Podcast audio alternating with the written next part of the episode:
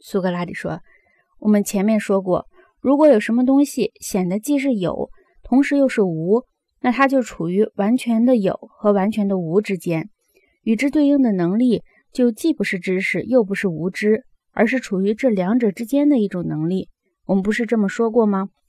格老孔说：“对的。”苏格拉底说：“我们刚才看到了，在知识和无知之间有一种被我们称之为意见的东西。”格老孔说：“看到了。”苏格拉底说：“那么剩下来要我们做的事情，就是去发现既是有又是无，不能无条件的说它仅是有或仅是无的那种东西了。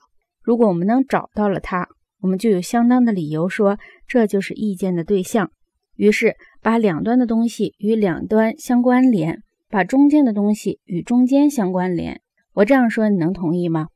格劳孔说：“同意。”苏格拉底说：“这些原则已经肯定了。”现在让那位爱看景物的人有话可以说出来，我要让他答复我的问题。他不相信有永远不变的美本身或美的理念，而只相信有许多美的东西。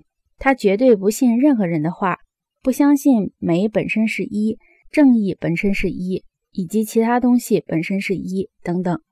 我们问他：“我的好朋友，在这许许多多美的东西里，难道没有一丁点儿丑的东西吗？”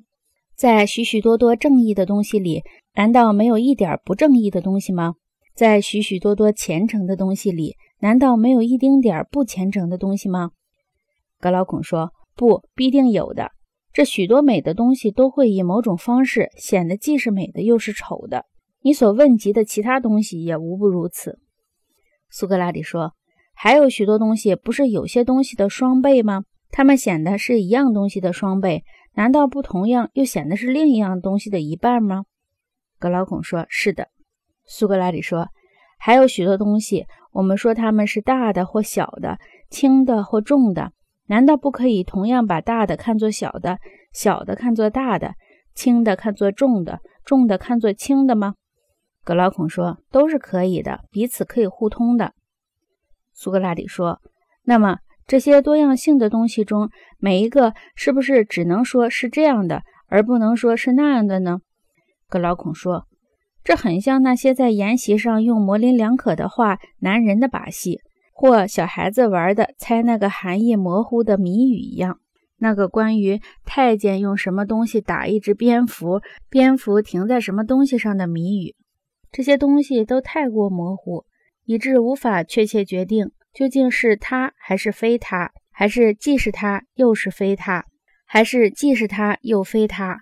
或者还是既不是他也不是非他？苏格拉底说：“那么你有没有对付他们的办法呢？除了在是和不是之间，你还能找到什么更好的地方去安置他们吗？